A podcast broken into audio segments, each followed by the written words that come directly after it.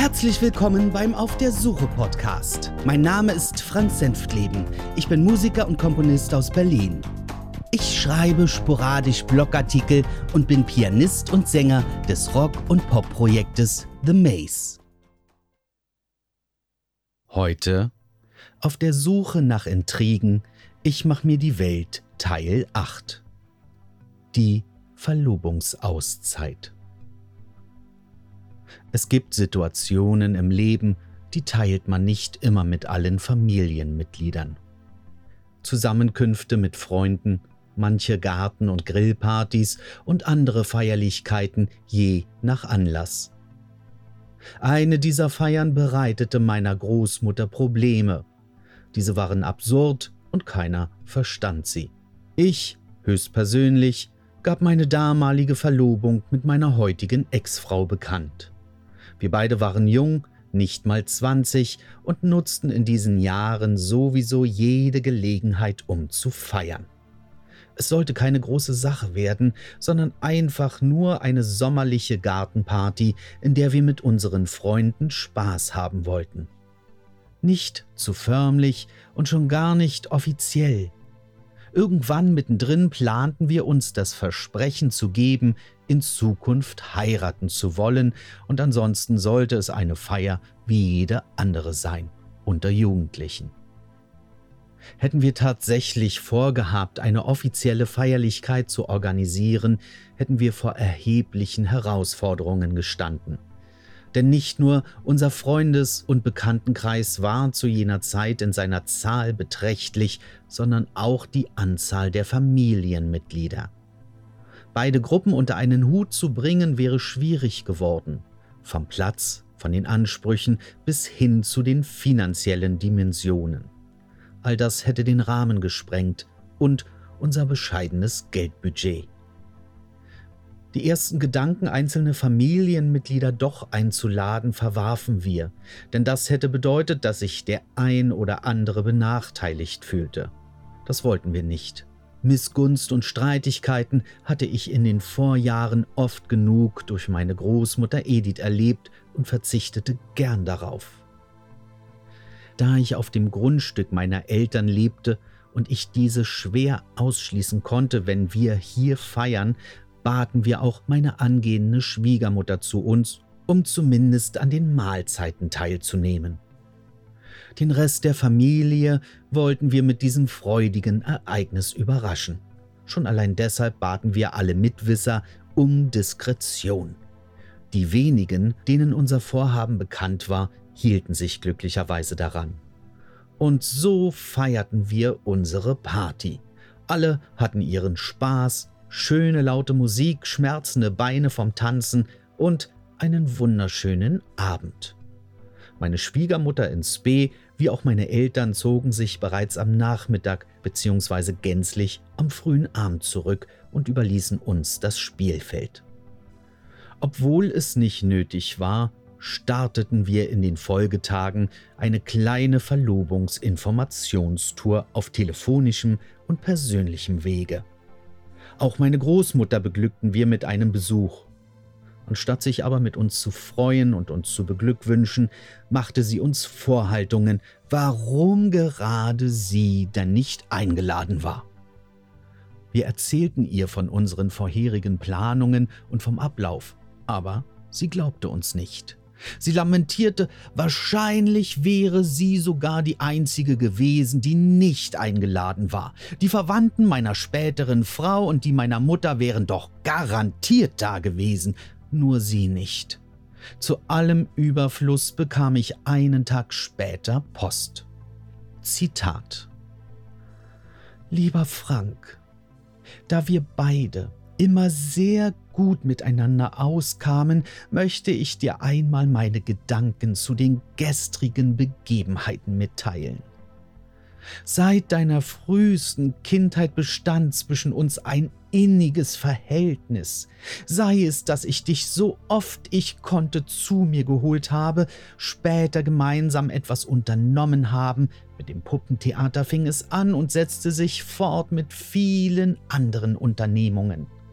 Später kamen deine Brüder dazu.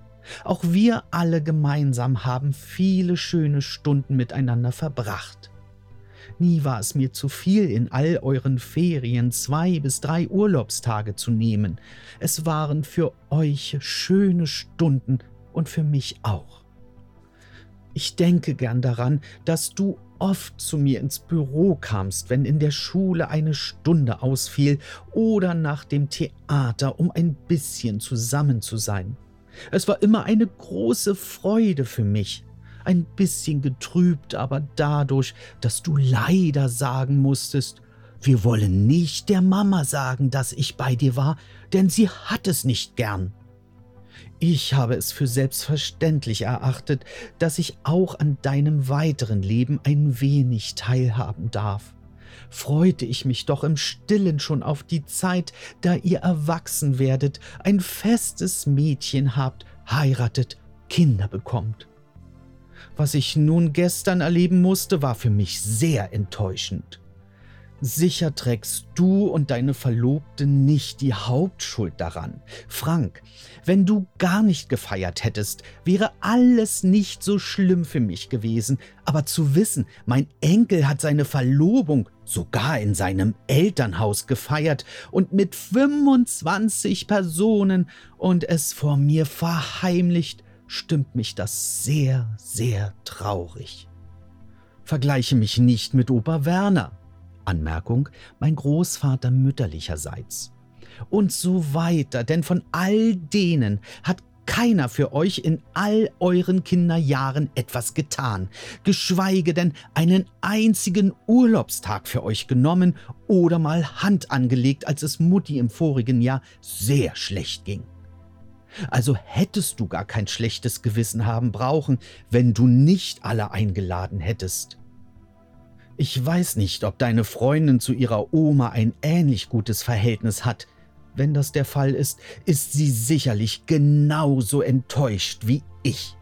Wenn der Platz für 25 Leute reichte, wäre sicher auch ein Plätzchen für einen dir sehr nahestehenden Menschen da gewesen.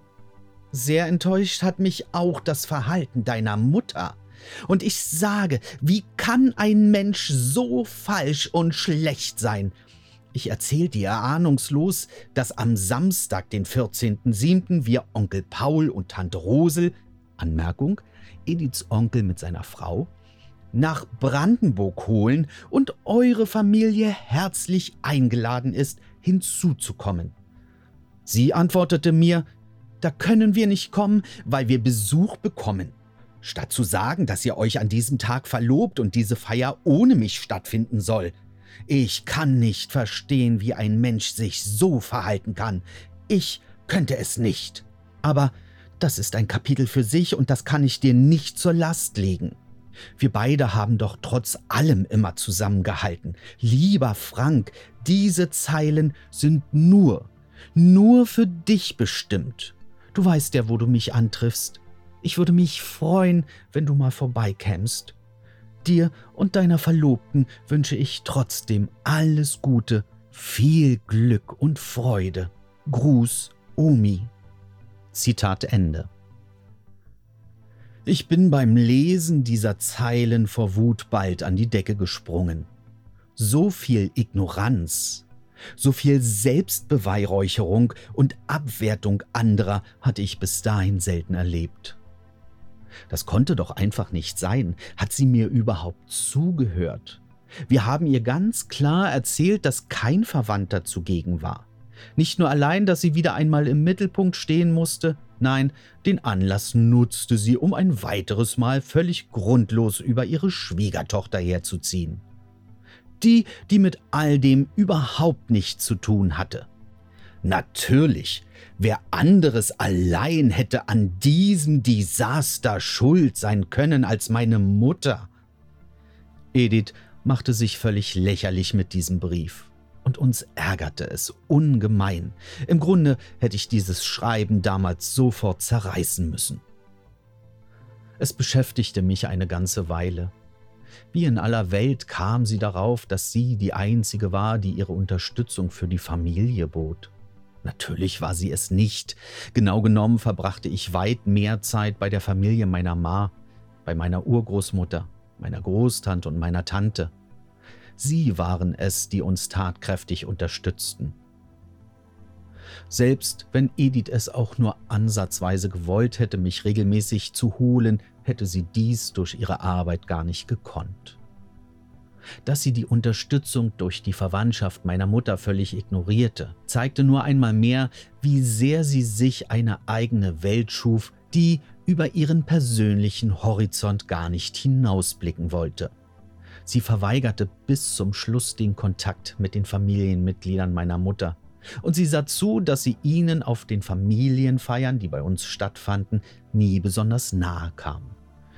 Was die erneute Erwähnung dieser Wir wollen nicht der Mama sagen, dass ich bei dir war, denn sie hat es nicht gern Geschichte war ebenso rätselhaft.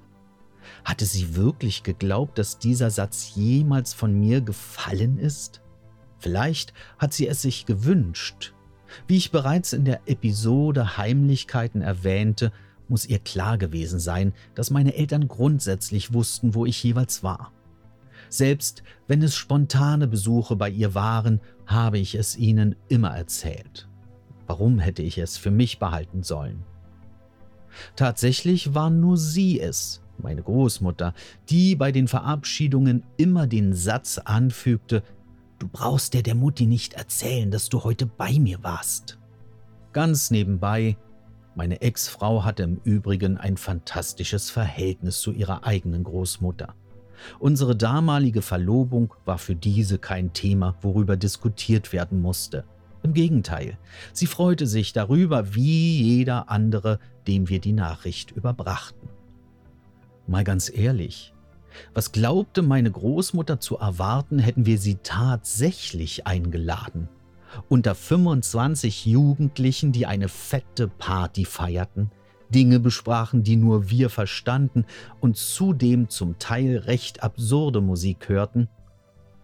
Sie hat ja weit früher schon eine Krise bekommen, wenn ich einfach nur englische Popmusik anmachte. Mach doch mal diese Negermusik aus, hieß es dann. Schon allein diese rassistische und abwertende Bezeichnung regte mich auf. Immer wieder drückte sie ihr Unverständnis für meine Musikvorlieben aus. Sie sprach dabei immer von diesem Gequake und dass das alles unverständlich wäre. Aber auch mein Vater berichtete von ähnlichen Auseinandersetzungen in den 60ern. Seine Lieblingsband waren die Beatles. In Omas Augen sowieso ungepflegte Gammler, die einfach nur Krach machten. Dieser Brief war für mich Anlass, eine Entscheidung zu treffen. Ich hatte keine Lust mehr in Zukunft weitere Diskussionen mit meiner Großmutter zu führen, denn ich wusste, jede Richtigstellung, jegliche Kritik und jeder Versuch, ihr klarzumachen, dass ich ihre Spielchen nicht mitmache, würden an ihr abprallen. Ich entschied, den Kontakt abzubrechen. Da meine Verlobung in den gleichen Zeitraum fiel wie die Eskalation meiner Eltern mit ihr, als es um die Rückzahlung des Darlehens nach der Währungsumstellung ging, schlossen sich meine Eltern mir an. Die Zeit war reif. Dieser gemeinsame Familienrückzug sollte mehr als 18 Monate andauern. Was für eine Entspannung. Wie es weitergeht, erfahrt ihr in der nächsten Folge. Das war's für heute. Vielen Dank fürs Zuhören. Bis dann, alles Gute und schöne Grüße aus Berlin. Euer Frank.